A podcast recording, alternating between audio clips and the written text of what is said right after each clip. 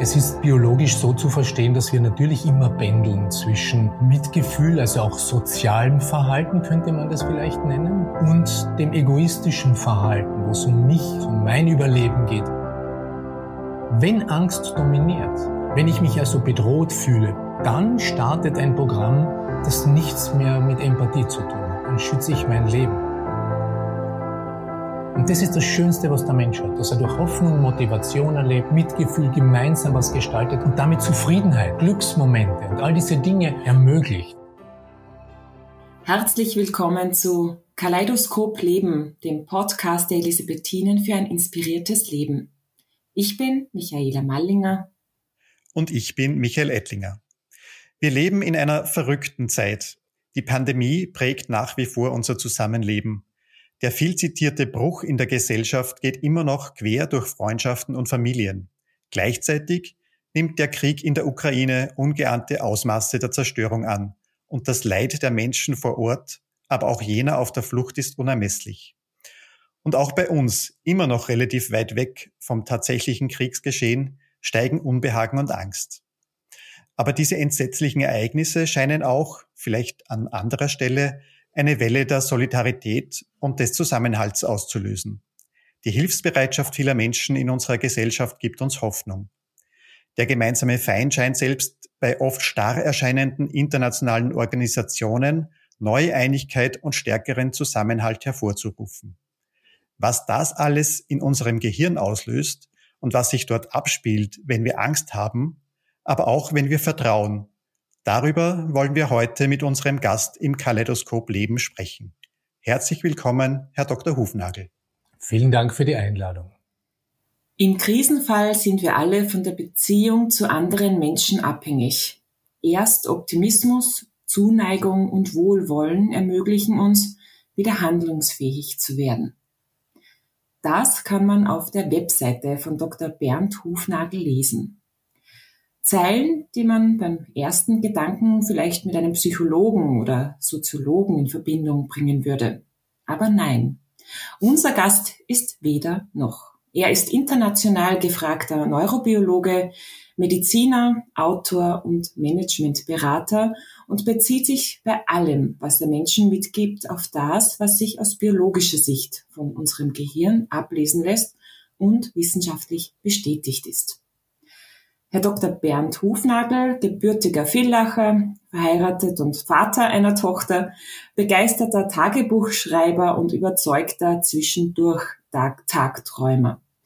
Schön, dass Sie heute bei uns sind und mit uns darüber sprechen, warum wir Hoffnung brauchen und warum Vertrauen und Empathie für das Leben, ja für das Überleben wichtig sind. Herzlich willkommen. Ja, lieber Herr Dr. Hufnagel, wir sprechen heute über die Bedeutung von Hoffnung, von Vertrauen und Empathie für unser Leben und für unser Überleben, wie es Michaela Mallinger jetzt auch gesagt hat. Unabhängig davon, was sich daraus aus biologischer Sicht in unseren Gehirnen vielleicht ablesen lässt, einmal so erste Frage an Sie. Was verbinden Sie ganz persönlich mit den Worten Vertrauen und Empathie? Naja, also in mir steckt schon da stark der Neurobiologe. Was ich damit verbinde, ist die Fähigkeit, wirklich zu spüren, was andere spüren. Und das merkt man bei sich selbst natürlich, aber das merkt man auch vom Gegenüber, ob jemand wirklich mitempfindet. Und wir leben da in einer Zeit, und das bewegt mich bei der Frage wohl am allermeisten, in einer Zeit, wo das Zuhören das wirklich auch genaue Wahrnehmen des Gegenübers immer schwieriger wird, nicht durch digitale Permanenz, durch immer abgelenkt, durch gehetzt und Stress, ähm, ist das ganz schnell auch einmal weg. Und das verbinde ich auch damit, die, eben diese Volatilität dieser Fähigkeit des Mitgefühls und der Empathie. Das haben wir ja eben nicht immer. Und das ist schon etwas, das, das man im Alltag auch sieht und spürt. Und ja, das sind meine Gedanken dazu. Bei allem im Leben gibt es ja Gegenpole. So auch hier. Also Hoffnung steht Hoffnungslosigkeit gegenüber, Vertrauen steht Misstrauen gegenüber und Empathiefähigkeit auch die Empathielosigkeit. Beziehungsweise manchmal liest man auch von Gefühlsblindheit. In extrem unsicheren Zeiten, so wie wir sie jetzt auf vielen Ebenen erleben, sind besonders beide Seiten der Medaille in der Gesellschaft spürbar. Wie lässt sich denn das erklären? Das ist eine sehr gute Frage, finde ich. Ähm, ich würde auch da biologisch beginnen wollen. Es ist biologisch so zu verstehen, dass wir natürlich immer pendeln zwischen Mitgefühl, also auch sozialem Verhalten könnte man das vielleicht nennen, und dem egoistischen Verhalten, wo es um mich und um mein Überleben geht beispielsweise. Wenn man sich jetzt nur in eine Szene vor 200.000 Jahren reinversetzt, wenn ich jetzt irgendetwas erfinden darf, dann war es absolut überlebensnotwendig, dass man in einer Krisensituation zuerst sich und dann vor allem auch die eigene kleine Gruppe, die Familie, die Nachkommen schützt. Und wir pendeln also immer zwischen dem, dass wir sozial funktionieren, und das war zu Beginn der Säugetierevolution ein absolut entscheidender evolutiver Vorteil, dass man eben nicht mehr nur und ausschließlich auf sich achtet, schaut, dass die eigenen Gene sozusagen weitergegeben werden, dass man sich fortpflanzt, also reiner Egoismus, wenn man so will, sondern, und das war der Vorteil und auch notwendig in diesen ersten kleinen Herden, dass man eben noch etwas kann. Und das ist das Pendel in die andere Richtung, nämlich auch andere zu schützen, also das Wohl der Gemeinschaft vor das egoistische Ich zu stellen und damit den genetischen Vorteil zu sichern. Und seit dieser Zeit, so würde ich jetzt einmal formulieren wollen, pendeln wir zwischen den beiden Polen. Und wenn Sie mich fragen, ja, warum pendeln wir einmal in die eine und das andere Mal vielleicht in die andere Richtung, dann hängt das eben mit Angst, mit Bedrohung und mit Sorge zusammen, um nur ein paar Begriffe zu nennen. Das ist das Entscheidende. Und das ist die Steuerung quasi dieses Pendels. Das heißt, man kann ganz schnell egoistisch werden. Und eines vielleicht auch nicht ganz unwichtig, muss man dazu sagen. Es gibt wenige Menschen, aber es gibt die, die sind als Non-Empathiker auch geboren. Die werden nie spüren, was andere spüren. Das sind die Ausnahmen, Gott sei Dank. Aber für alle anderen Menschen, für den großen Anteil aller anderen Menschen gilt, wir können es leider verlieren. Also das Pendel eben auch in die andere Richtung ausschlagen lassen, nicht? Und das ist es. Das ist Menschsein. Es ist das Hin- und Hergerissen sein zwischen einmal mitempfinden können, wollen und müssen und das andere Mal nicht. Und natürlich ist jeder Mensch anders. Der eine hat mehr davon, und der andere weniger. Das sind ja keine digitalen Zustände jetzt, entweder oder, sondern eben ein Pendel, auch dazwischen irgendwo. Aber wenn Sie von den Non-Empathikern sprechen, die auch als solche geboren werden, ist bei denen, jetzt Sie als Gehirnforscher auch angesprochen, ist bei denen im Gehirn etwas anders als bei anderen Menschen? Ja, also grundsätzlich unterscheiden sich die Gehirne immer und bei denen ist natürlich auch etwas anders, sonst es, würden sie sich nicht anders verhalten. Was es genau ist, wissen wir nicht genau. Also es ist im Detail nicht erforscht, weil das Empathiezentrum gibt es nicht. Nicht? Es gibt zwar das Angstzentrum, das ist ganz gut untersucht. Das kann man auch schön sichtbar machen, wie viel Angst hat jemand, wie aktiv wird dieses Areal namentlich der Mandelkern oder die Amygdala für die Zuhörerinnen oder Zuhörer, die sich da schon ein wenig auskennen. Aber bei der Empathie ist das so eine Sache, das ist ein komplexes Geschehen. Aber wir wissen eben, vor allem von den Kollegen der Psychiatrie, dass es Menschen gibt, die, denen kann man auch die grässlichsten Bilder zeigen. Das größte Leid, die, die bleiben da unentspannt. Die können das zwar faken, man kann denen beibringen, dass man in so einer Situation sich so verhalten sollte. Aber das ist wirklich fake. Das ist jetzt nicht wirklich gespürt und empfunden. Und das macht den Unterschied. Aber es ist tatsächlich im Hirn etwas anderes. Was genau? Das wissen wir im Detail nicht. Das ist schwer zu beschreiben. Es gibt ja Vorurteile oder Klischees, äh, denen, die den Männern die Empathielosigkeit eher absprechen und den Frauen, die zu viel Empathie eher zuschreiben. Ist das tatsächlich so oder ist das wirklich nur ein Klischee? Wie sind da Ihr Zugang? Ja, also das sind Klischees. Wenn Sie so formulieren, ist das ein Klischee. Ja. Und das ist auch immer sehr schwierig. Ich bin da auch jetzt auch, auch äh, das ist auch dann ganz schnell politisch schwierig. Nicht wer hat's, wer hat's nicht. Ist es geschlechtsspezifisch?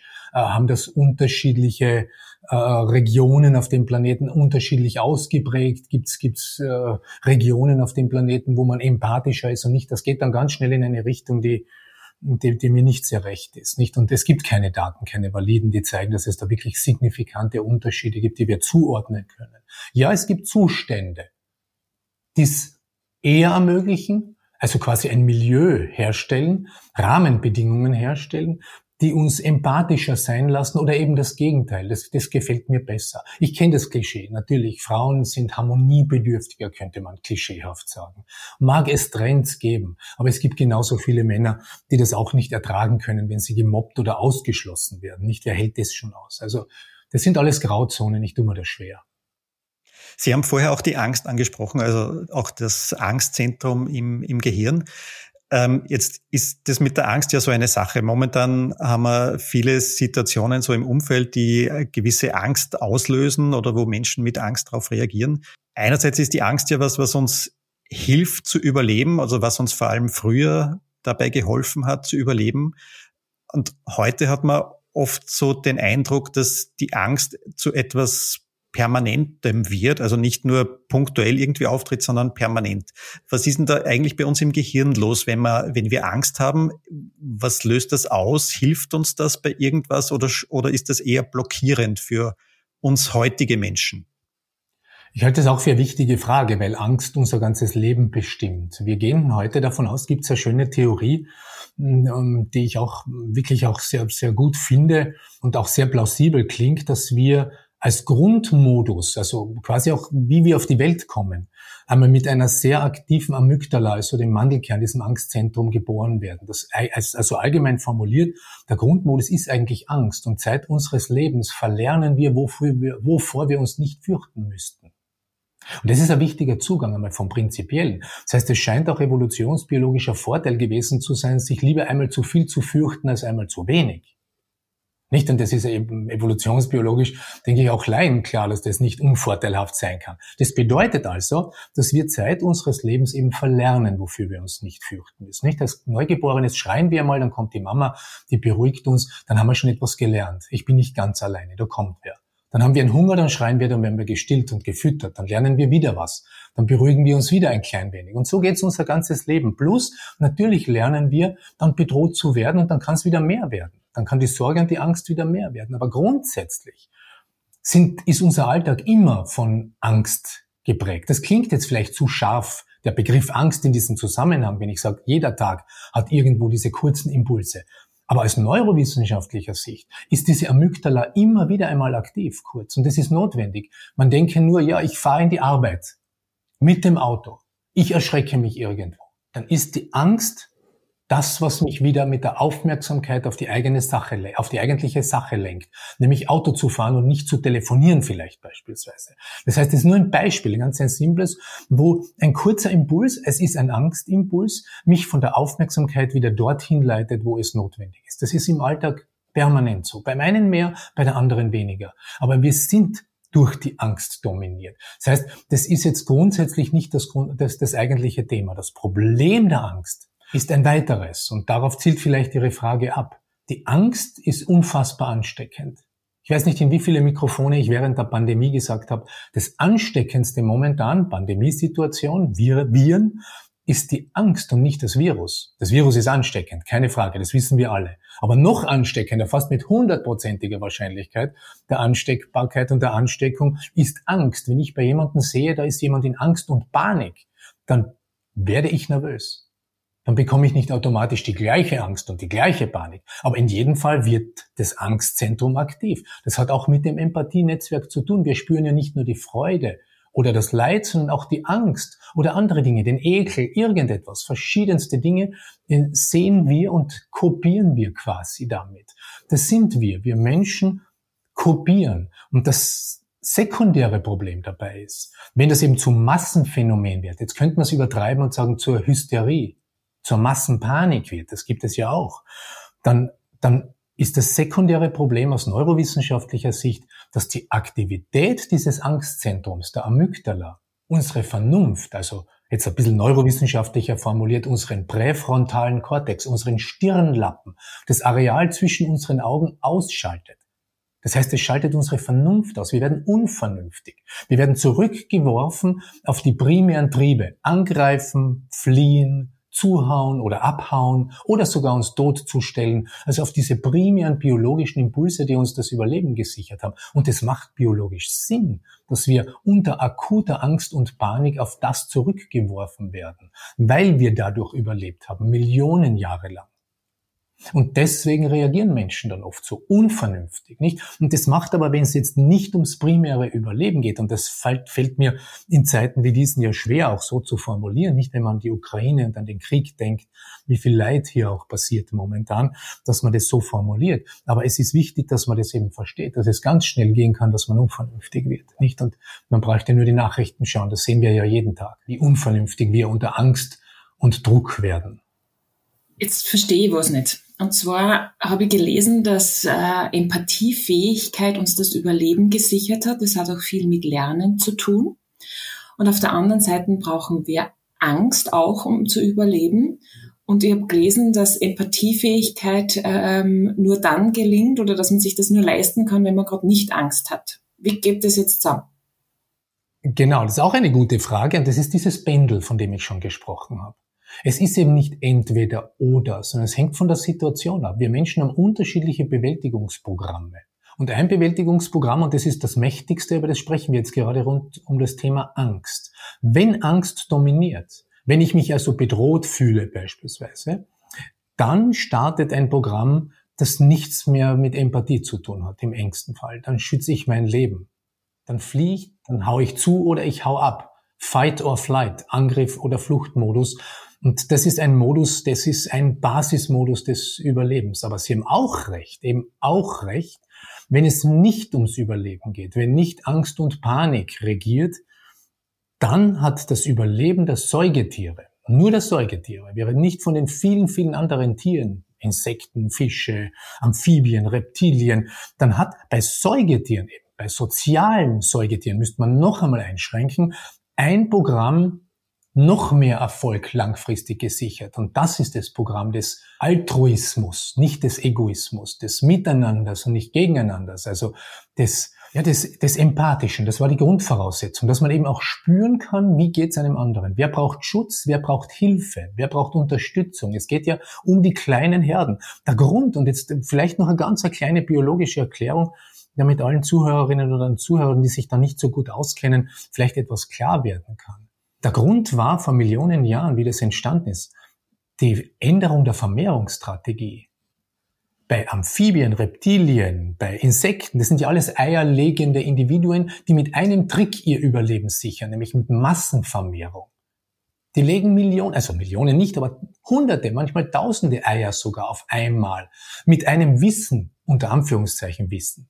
Nämlich dem Wissen, dass ganz viele davon nicht überleben werden. Es ist die Strategie der Massenvermehrung. Man spielt quasi mit der statistischen Überlebenswahrscheinlichkeit von einigen wenigen Eiern. Da brauche ich keine Fürsorge, keine Empathie, keinen Schutz. Das ist ja Massenvermehrung. Einfach so viele zu produzieren, dass mit einer gewissen Wahrscheinlichkeit ausreichend viele Eier überleben, damit die Arterhaltung gesichert bleibt. Punkt. Bei Säugetieren funktionierte das nicht mehr, weil Säugetiere lebend gebärend sind. Wir legen ja keine Eier. Nicht, das weiß jeder. Das heißt, wir gebären. Auch die einfachsten Säugetiere können nicht 10.000 Kinder gebären. Auch nicht 100, sondern maximal 10 bis 20 pro Wurf, wenn man an eine Maus beispielsweise denkt. Ja, wenige. Und dort hat dieses Spiel quasi der statistischen Überlebenswahrscheinlichkeit nicht mehr funktioniert. Das bedeutet, man, braucht, man brauchte dann im Hirn dieser ersten Säugetiere ein neues Programm, das das Verhalten auch steuert, jetzt zusätzlich steuert. Und zwar in Richtung der Überlebenswahrscheinlichkeit dieser wenigen Nachkommen. Empathie, Mitgefühl, Sozialverhalten, Fürsorge, all das, das sind Begriffe, die jetzt passen. Das ist in uns entstanden über unsere Empathienetzwerke. Bindung und Sicherheit ist als Aspekt in unserem Gehirn dazugekommen, zu dem, was es davor in der Evolution schon gegeben hat. Alle Nahrungstrieb, Sexualtrieb, der Aggressionstrieb, also all diese Dinge, die hat es schon gegeben, Millionen Jahre vorher wenn man sich die Evolution ansieht und die unterschiedlichsten Tiere auf diesem Planeten. Aber das war eben neu und deswegen sind wir hin und her gerissen. Deswegen braucht es beides, weil das eine in dem Moment, wo das andere neu dazugekommen ist, also das eine ist das Egoistische und das andere, das Neue, eben das Empathische, Gemeinsame, Altruistische. Sobald das da, da, dazugekommen ist, ist ja das andere nicht verloren gegangen. Es wurde nicht abgeschalten, sondern es wurde zusätzlich, es wurde ergänzt. Deswegen sind wir eben hin und her gerissen und deswegen ist es kein Widerspruch. Sie haben gerade von, von Nachwuchs gesprochen. Also jeder, der Kinder hat oder auch nicht, der keine Kinder ähm, mit denen zu tun hat, erlebt ja, dass die häufig sehr schnell im im Mitgefühl sind. Also wenn man als Erwachsener ähm, sozusagen traurig ist, dann heult ein kleines Kind plötzlich mit, obwohl es gar nichts hat. Ne? Ähm, und dennoch haben wir das Thema in unserer Erwachsenenwelt, dass ganz viele diese Empathiefähigkeit nicht mehr besitzen und unsere Unternehmen oder Gesellschaften geprägt sind von allem anderen als Empathie und Mitgefühl. Verlernt man das? Äh, genau, also zuerst äh, vielleicht ein Satz zu den Kindern. Ja, bei Kindern ist es vor allem in den ersten Lebensjahren die Form des Lernens schlechthin. Die können nur so lernen, durch Kopieren. Wie reagiert die Mama und der Papa beispielsweise, oder Oma und Opa, wenn es stressig wird, wenn irgendwas passiert, jemandem fällt in der Küche was runter? Bleibt die Mama entspannt oder der Papa? Oder flippen die völlig aus? So lernen wir quasi was sehr Prägendes, fast Unveränderbares für den Rest unseres Lebens. Wir lernen, wie man auf Stress, wenn was passiert, reagiert. Also das ist die wichtigste Form des Lernens. Und so lernen wir, wie wir auch das spüren, was hier passiert. Und dann, wenn wir erwachsen sind, darauf zielt ja Ihre Frage jetzt ab, gibt es eben die Möglichkeit, dass wir, und jetzt sage ich es ganz banal, dass wir durch Stress, einfach durch Stress im Alltag plötzlich bemerken könnten, an uns sogar selbst, dass ich gar nicht mehr spüre, was andere spüren. Das heißt, wir können es ganz schnell verlieren, dieses Mitgefühl, durch Stress, durch zurückgeworfen werden, und jetzt verwende ich vielleicht die Sprache eher der Arbeitswelt, auf, auf die To-Do-Liste. Wenn ich nur mehr darauf starre, dass ich funktionieren muss, und das müssen wir alle, um Gottes Willen, ich muss es ja auch, aber wenn nur mehr das übrig bleibt, dass wir nur mehr in dem To-Do-Listen-Abhak-Modus zurückgeworfen werden und nur mehr von einem Termin und von einem Meeting zum nächsten hetzen und in den Pausen mein Handy zücke und auch dort keine Ruhe mehr gebe, dann kann es tatsächlich passieren, dass ich nicht mehr spüre, was andere spüren und dass die Empathie plötzlich weniger wird, nicht, dass es egoistischer wird, auch am Arbeitsplatz. Dann geht es nur mehr um mich und um meine To-Dos, nur mehr um mein Schaffen und Erledigen und dann ärgere ich mich nur mehr über Kolleginnen und Kollegen, die mir nicht rechtzeitig zuarbeiten und dann geht es so weit, und jetzt darf ich es ein bisschen übertreiben, wobei es ist eigentlich gar keine Übertreibung, dass man dann ein E-Mail schreibt und schon so unempathisch und gehetzt ist, dass während ich das E-Mail schreibe, irgendeines an irgendeine Kollegin, dann bei der Kollegin, die die Empfängerin wäre, anrufe und sage, du, ich schreibe dir gerade ein E-Mail, bitte lies es gleich, obwohl es gar nicht dringend ist. Nicht man telefoniert dann plötzlich den eigenen E-Mails hinterher. Das sind die absurdeste Verhaltensweisen, die mit Wertschätzung und, und, und Achtsamkeit anderen gegenüber mit der Frage, störe ich vielleicht die Kollegin oder ist das ein absurdes Verhalten sogar von mir, nichts mehr zu tun haben. Die Fragen stellen wir uns nicht mehr nicht. Das ist ja nicht empathisch. Sonst würde ich ja merken, was ich mit anderen mache durch mein Verhalten. Da würde ich ja merken, wer ich bin. Nicht? Und das ist aber schneller mal weg durch Stress. Hat das nicht auch ein bisschen was mit, mit Vertrauen oder Misstrauen zu tun? Also wenn ich meinem Gegenüber quasi vertraue, dass der das eh gut abarbeitet, sich darum kümmert, so wie er oder sie das äh, gerne sollte oder was ich halt erwarte, dann brauche ich ja gar nicht nachtelefonieren, brauche ich nicht nachfragen, sondern ich vertraue darauf, dass das eh passiert. Ist das was, was wir verlernen oder vielleicht auch anders gefragt, was, was brauchen wir dafür, um anderen vertrauen zu können? Wissen Sie was? Ich glaube, es liegt nicht nur im Vertrauen. Auch, aber nicht nur. Ich glaube, es liegt in viel höherem Maße an der eigenen Ungeduld. Wir leben in einer Welt der Ungeduldigen, der digitalen Permanenz, der digitalen Gehetztheit. Es hat sich vieles verdichtet. Nicht nur in der Arbeitswelt, auch privat hat sich vieles verdichtet. Wir konsumieren permanent auch soziale Medien oder sonstiges. Und da ist ja vieles großartig. Ich bin ja der Letzte, der jetzt sagt, das ist alles nur böse. Also überhaupt nicht. Das darf man nicht jetzt grundsätzlich verteufeln. Nur wir überdosieren das Digitale. Das heißt, wir werden ungeduldiger und oberflächlicher. Ich halte das für die Hauptursache, warum wir beispielsweise E-Mails hinterher telefonieren. Ja, Sie haben ja nicht Unrecht. Sehe ich auch so. Wenn ich dann auch noch zusätzlich keinem vertraue, dann versuche ich die Situation zu kontrollieren. Wenn ich nicht vertraue, dass eine Kollegin rechtzeitig auch reagiert, na, dann werde ich hinterher telefonieren. Es ist schon eine Mischung, aber ich glaube, dass die Ungeduld noch viel dominanter ist. Wir leben, man braucht sich doch nur umschauen. Nicht? Wir haben schon über Kinder gesprochen. Wie viele Eltern sind denn ungeduldig mit den Kindern? Komm, komm, schnell, schnell, schnell. Wir haben es eilig, wir haben es eilig, wir haben es immer eilig. Ja, manchmal haben es auch wir zu Hause eilig. Aber wenn man das übertreibt und auch hier überdosiert, ich meine, dann braucht man sich nicht wundern, wenn Kinder dann, wenn sie dann später mal dann erwachsen sind, in die Arbeitswelt eintreten, auch immer nur hetzen und vielleicht andere vor sich hertreiben und hetzen. Nicht, das ist die Welt der Gehetzten. Aber das müsste man sich eigentlich dann selber vornehmen, dass man sie wieder mal ein bisschen Zeit nimmt, äh, ein bisschen den Stress rausnimmt, ein bisschen den, den Termindruck vielleicht rausnimmt. Sie schreiben und reden ja auch gerne von, vom Tagträumen. Ist das was, was uns helfen kann dabei? Exakt, ja, das war jetzt faktisch aufgelegt. Wenn Sie es nicht gesagt hätten, hätte ich es ins Spiel gebracht, das Thema. Es ist die Erklärung jetzt. Wir leben in einer Welt, wo etwas nicht mehr vorkommt. Das ist nicht mehr eine Privatmeinung, sondern wir kennen das Netzwerk. Das Netzwerk, jetzt ein bisschen auf neurowissenschaftlich formuliert, heißt das Default Mode Network. Es ist quasi ein Basis- oder Hintergrundnetzwerk. Es ist quasi der Grundmodus unseres Gehirns nebst dem Stress- und Angstthema.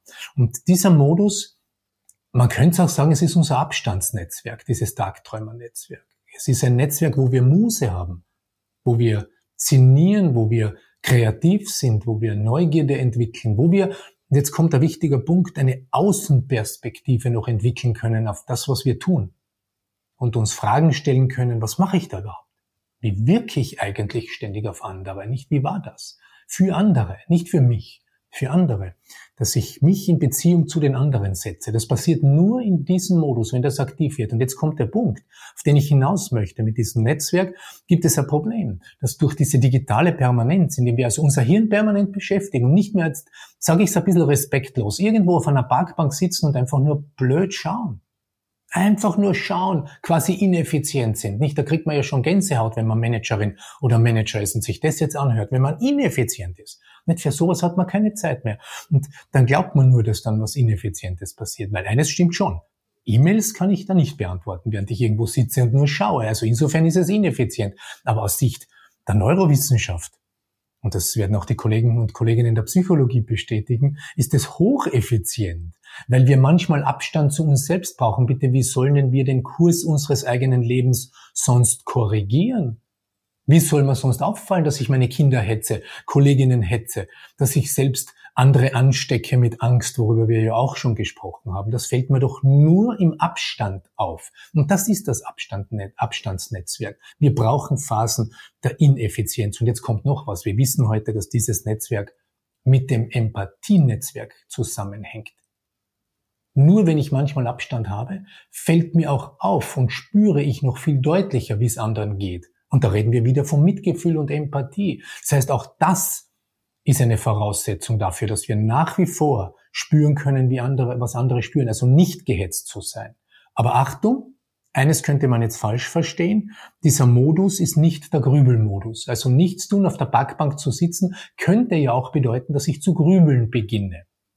Ein Problem begrüble nicht mehr aus dem Gedanken komme, mich quasi fest beiße an einem Problem. Meistens sind es dann soziale Probleme, irgendwelche gravierenden Dinge, Konflikte in unserem Leben. Dann hat das wahrscheinlich auch schon jeder oder jede einmal erlebt, dass wir dann, wenn wir auf dieser Parkbank sitzen und uns bemühen, einfach einmal loszulassen, aber nicht rauskommen aus diesem Grübeln und nicht loslassen können. Und das kann man üben. Das kann man lernen. Da kann man, das kann man lernen, indem man das Mitgefühl lernt, indem man, ich sage mal, eine fernöstliche Entspannungstechnik lernt. Da gibt's viele Möglichkeiten. Ich kann es im Sport machen, ich kann es im Musizieren machen. Während ich ein Musikinstrument spiele oder singe, da bin ich bei der Sache, da grüble ich doch nicht. Das heißt, es gibt viele Dinge in unserem Leben, wo ich das ausschalten kann förmlich. Aber da muss ich was tun. Da kann ich auch klettern beispielsweise, um irgendwelche Beispiele zu nennen. Ich kann jonglieren lernen, ja kann ich machen. Es gibt viele Möglichkeiten, wie man loslassen lernt, sich auf einen Gedanken einlässt oder auch das Mitgefühl lernt. Das ist sowohl in der Religion eine Möglichkeit als auch in der Meditationstechnik. Auch dort gibt es die Mitgefühl, die Empathie, ähm, äh, Meditation. Das kann man auch lernen. Also es ist in unserer Kultur vielleicht nicht so etabliert, vielleicht noch eher über die Religion als über die Meditation, aber es wäre doch an der Zeit, sich auch über sowas Gedanken zu machen, dass das so wie beim Laufen auch ist, dass man es lernen kann, dann kann ich besser laufen und so kann ich aber auch das lernen, dann kann ich besser nachempfinden. Das kann man üben. Aber da brauche ich die Parkbank und den Willen dazu. Den Willen zur Ineffizienz. Zum Loslassen manchmal, nicht? Und das Loslassen ist keine Stärke, weil wir müssen funktionieren. Und das lernen wir schon in, im Kindergarten eigentlich. Spätestens in der Volksschule muss man schon funktionieren. Das kann man Lernen nennen, das finde ich auch gut und das ist wichtig und richtig, klarerweise. Aber man kann es ja auch hier wieder übertreiben, wenn die Eltern dann dazukommen und sagen, na ja, kannst du jetzt schon? Nicht? Und dann treffen sie sich im Kindergarten oder noch viel früher in der Sandkiste. Nicht? Meiner kann schon klettern, deiner kann noch nicht klettern. Wieso klettert der nicht? Der braucht, der braucht einen Kurs, nicht? Und dann geht schon los, nicht? Das Theater unserer Kultur. Das hat uns ja weit gebracht, auch im Positiven, natürlich. Gott sei Dank gibt's Bildung und Lernen, aber eben mit Maß und Ziel. Und die Dosis macht wie immer das Gift. Da traue ich mir eine etwas heikle Frage zu, zu stellen, die ist jetzt fast aufgelegt. Hat Empathiefähigkeit und Intelligenz, gibt es da einen Zusammenhang? Also hinter mir in meinem Bücherregal, das sehen jetzt die meisten, die sich den Podcast, also eigentlich niemand, der sich den Podcast anhört, äh, aber Sie können sich jetzt vorstellen, es ist eine Bücherwand und da steht ein Buch ähm, von Herrn Goldman, das heißt EQ, äh, Emotional, äh, der, der emotionale Intelligenzquotient im Verhältnis, also im Vergleich zum IQ. Mit dem Intelligenzquotient, also der Fähigkeit zur Mathematik, logisch-rationalem Denken, hat es nichts zu tun. Aber mit dem EQ hat es viel zu tun, mit dem emotionalen Quotienten. Und das finde ich ganz, ganz wichtig, dass man da hier auch unterscheidet, wenn man von Intelligenz spricht. Der ganze heikler Begriff, ich bin da ganz sensibel, weil das wird oft missbraucht, ähm, ist es ganz wichtig auch zu wissen, dass es etwas was Unabhängiges zum rationalen Intelligenzsein gibt, nämlich auch, jetzt weiß ich nicht, wie man es nennen soll. Ja, die Empathie ist eher ein guter Begriff. Jetzt Bauernschlau ist kein guter Begriff, klingt ein bisschen respektlos, soll es nicht sein, bitte. Aber es ist sowas, was Hausverstand, Hausverstand. Wir in Österreich verstehen Hausverstand. Nicht das ist ein Begriff vielleicht, der passt.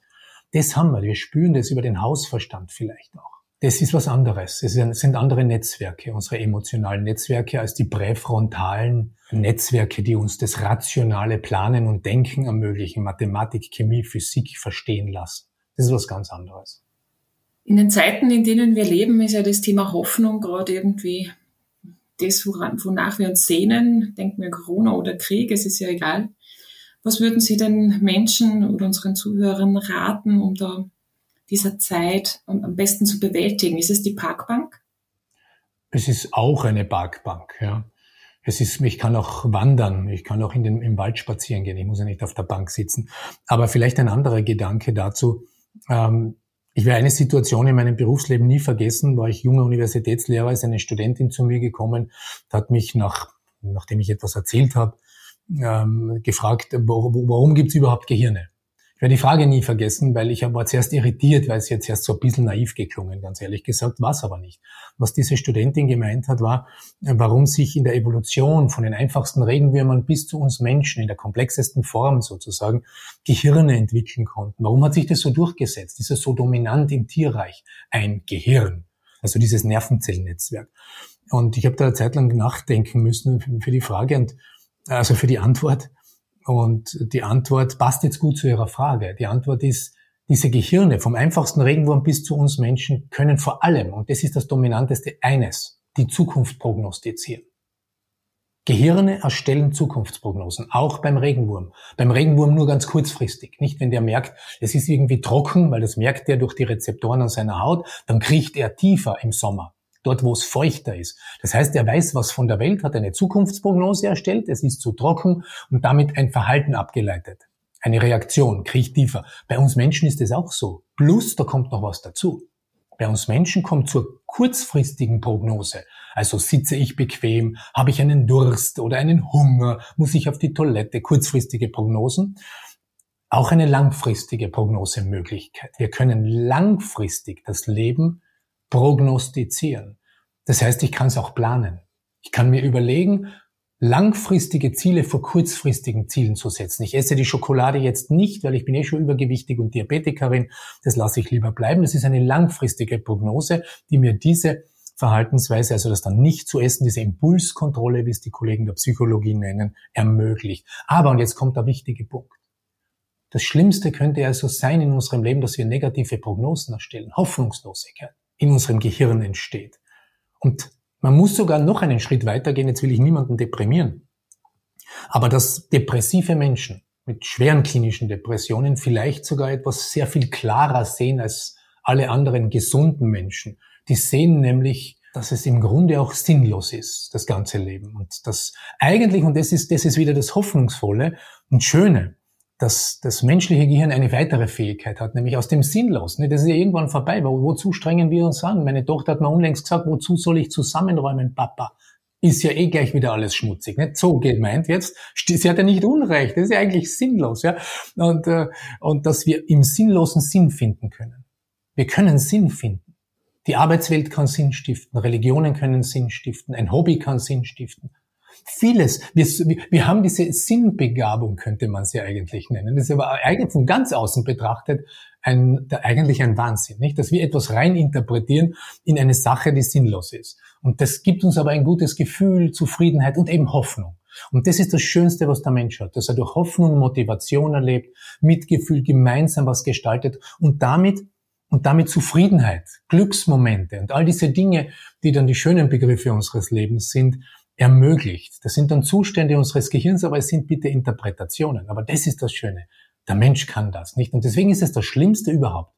Und dann wird es klinisch relevant, wenn Menschen in dieser Hoffnungslosigkeit gefangen sind. Also keine positive Zukunftsprognose mehr erstellen. Und wenn Sie mich jetzt gefragt haben, jetzt weiß ich, jetzt habe ich ein bisschen weit ausgeholt, aber es ist wichtig, um die Antwort jetzt zu verstehen.